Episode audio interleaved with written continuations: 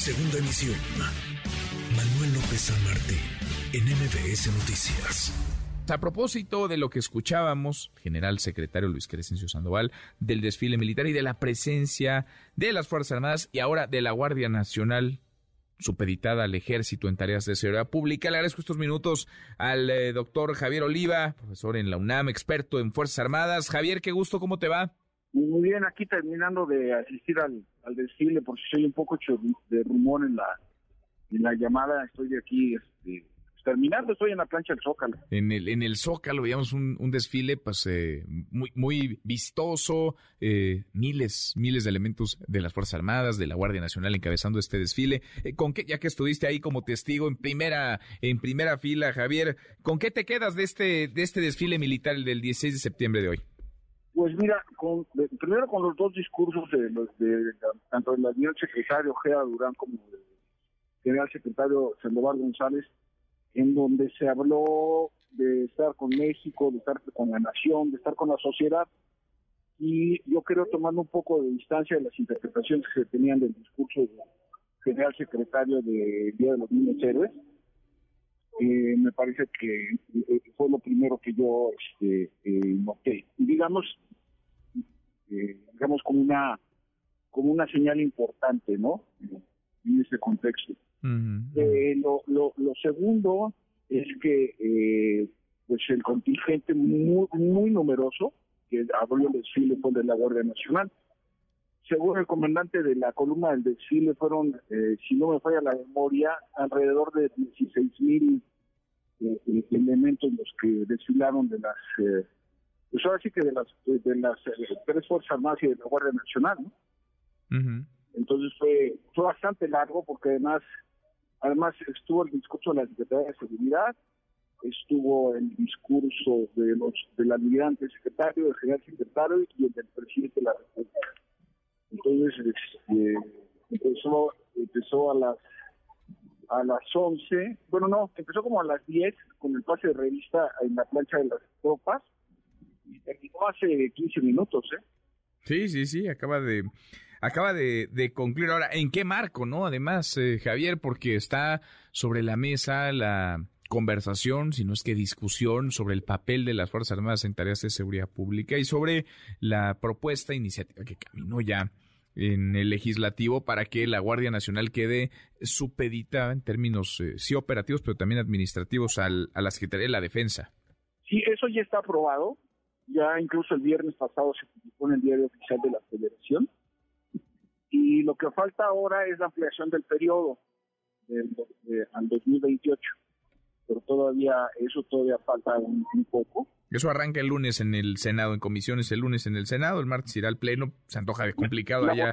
la, la, votación va el, el, el, el miércoles, según he leído, el, martes nos dicen que el martes, en el Senado nos dicen, porque el lunes saldría de comisiones, probablemente puede ser martes, miércoles, pero en fin, más allá del día exacto, e, es el contexto, Javier, el contexto sobre eh, la, la conversación, las Fuerzas Armadas en el centro del debate y de la polarización. Sí, eso, eh, eso es eh, lo grave.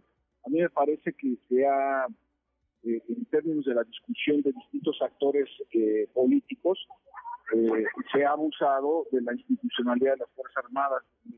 Me refiero a, por ejemplo, que el PRI proponga una medida como esta, podemos discutir si o no, pero que no lo haga Morena y lo haga el PRI y hacerlo el PRI eh, liquida la, Alianza Va por México, que, podía tener cierto éxito, y, y la muy probable posibilidad de que eh, Alejandro Moreno haya procedido de esa manera por las grabaciones en sus actitudes de abuso de poder cuando era gobernador en, Chiapas. A mí lo que me parece muy criticable es que estas instituciones eh, tan importantes para el Estado mexicano pues estén este, supeditadas a estos eh, a estos dimes y dites absolutamente coyunturales y que esto tiene que ver con la elección del Estado de México, con de Coahuila. Entonces, eh, em, además de, estas, de, estos, estos temas que tú planteas, que bien planteas, pues también está, te digo, la, la, situación y la dificultad de, tratarlo con mucho más seriedad, de tratarlo con mucho más tiento y con más mejores argumentos, y no, y no, tratarlo como se, se ha venido así. Sin duda. Ahora, el discurso del, del, general secretario y a propósito del agradecimiento al presidente por la confianza, por las nuevas tareas, por el apoyo a la Guardia Nacional, pero diciendo, tenemos muy claros cuáles son los límites de las Fuerzas Armadas. Se habla mucho de un Estado militar, de la militarización de la seguridad, pero también de la militarización de la vida pública. ¿Tú cómo lo ves, Javier? Mira, eh, yo, eh, eh, me parece que hay una discusión de lugares comunes con el concepto de militarización. La militarización es cuando el estamento militar presiona a la autoridad civil para obtener ya sea beneficios de carácter económico, jurídicos o, impunidades incluso, ¿no? Si hubiera militarización en México no estarían eh, bajo investigación, e incluso un general detenido en la prisión militar de campo militar número uno, ¿no? Entonces, eh, la, militarización es cuando la presión militar es contra eh, la autoridad civil. En México lo que estamos viviendo son decisiones del presidente de la República, en su calidad de comandante supremo. Y a mí me parece que a cada tarea que le encarga el presidente de la República a las Fuerzas Armadas es que hay una área de la administración pública civil que no funciona desde su punto de vista, ¿no? Entonces, ¿que, hay riesgos? Sí, desde luego que los hay. No, no, no, no los niego.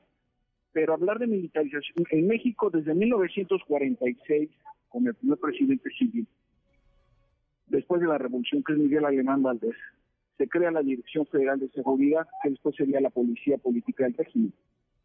Y se queda con 10 capitanes del ejército mexicano, entre ellos el legendario Fernando Gutiérrez Barros. Entonces, de Miguel Alemán al presidente López Obrador, todos los presidentes, sin excepción, independientemente de su orientación ideológica o partidista, han recurrido a las Fuerzas más para distintas tareas, unas más opinables que otras, pero siempre lo han hecho. Entonces tampoco es una, una, novedad, por decirlo así. Ahora, yo utilizo eh, eh, para mis análisis la visibilidad de las Fuerzas Armadas, pero es una visibilidad asignada por la autoridad civil, no por los propios militares, que ahí sí sería una militarización.